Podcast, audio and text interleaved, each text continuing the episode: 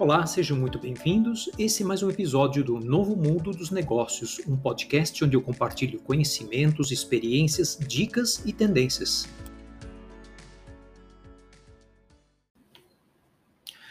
No episódio passado eu falei bastante sobre workshops e sobre o desafio de fazê-los no mundo de trabalho remoto e prometi que eu faria um podcast para aprofundar um pouco mais uma metodologia muito usada em workshops dos mais diversos tipos, que é o design thinking e também a sua versão mais prescritiva, que é o Design Sprint.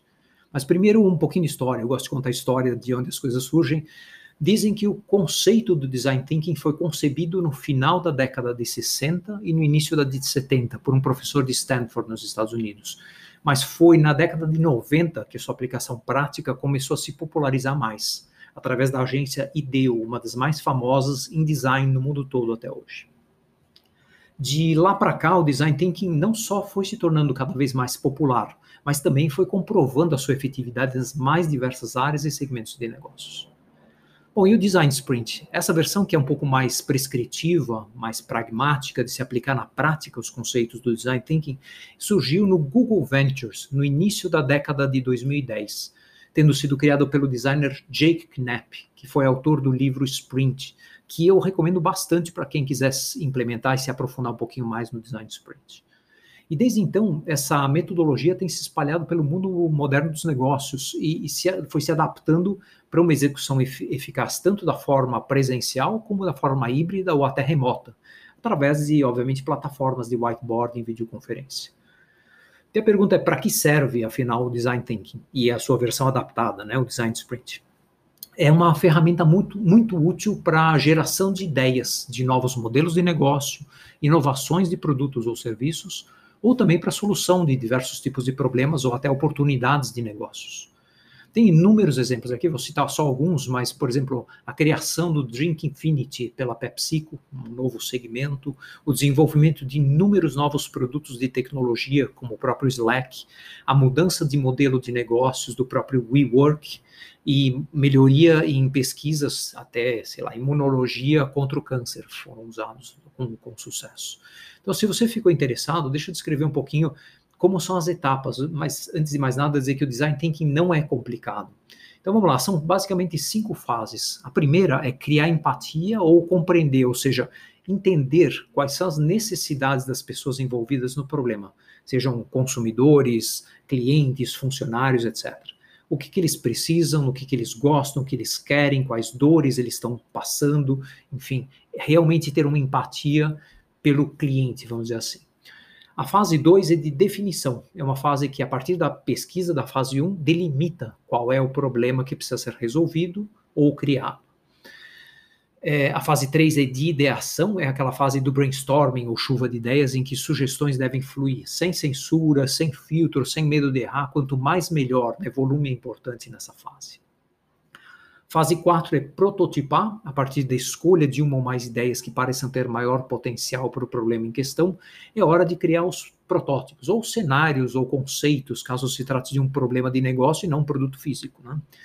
E aqui não precisa ser algo engenhoso, complicado, pode ser desde um desenho simples ou até uma maquete feita de materiais caseiros.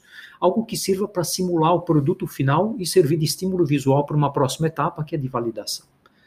E finalmente a quinta e última etapa, que é a validação, é uma das fases mais engajadoras do design thinking. Experimentar, é testar os protótipos criados na fase anterior e fundamentalmente para entender qual deles faz mais sentido para o nosso contexto.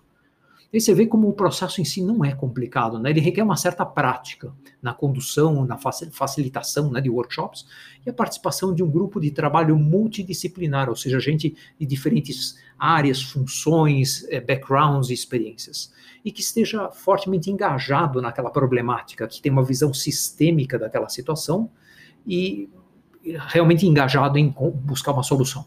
Mas o processo em si, o processo do design thinking, é relativamente simples. Bom, e aí o design sprint, né, que é derivado do design thinking, ele foi originalmente concebido para ser executado ao longo de cinco dias. Ele segue uma sequência muito similar àqueles cinco passos que eu descrevi do design thinking, mas com sugestões ainda mais específicas e pragmáticas de como se executa cada etapa e cada sessão do, de workshop. Então, como referência, muita gente que já usou a metodologia diz que esses cinco dias de design sprint equivalem a quatro a seis semanas de um processo tradicional de desenvolvimento de produtos ou serviços. E, obviamente, no mundo VUCA que a gente vive hoje, essa diferença pode significar até o sucesso ou fracasso de um projeto. Né? Bom, com o crescimento do trabalho remoto, o design sprint foi sendo adaptado e hoje pode ser inteiramente executado em sessões mais curtas, espaçadas e online, para maximizar o impacto positivo sem causar um burnout por excesso de videoconferência. Eu mesmo venho realizando esse modelo remoto ou online de design sprint há um bom tempo e acho extremamente eficaz. No formato design sprint online, é, naturalmente são necessárias ferramentas auxiliares, são ferramentas online que substituem a sala e o quadro de post-its que são usados no Design Sprint presencial. E aqui são ferramentas como Miro, Mural e muitas outras, e também as plataformas de videoconferência como Zoom, Teams e Meet.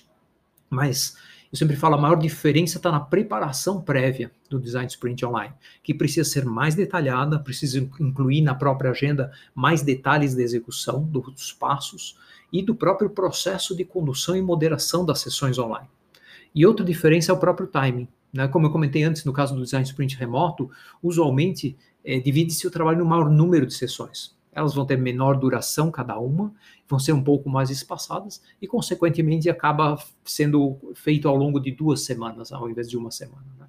Isso para evitar o burnout de videoconferências, comentei antes, mas também para permitir o trabalho assíncrono da equipe entre as sessões. Aliás, eu sempre falo, né, o trabalho assíncrono tende a ser mais eficaz para uma equipe do que trabalho síncrono. E aqui, realmente, ele complementa bastante bem o formato Design Sprint Online.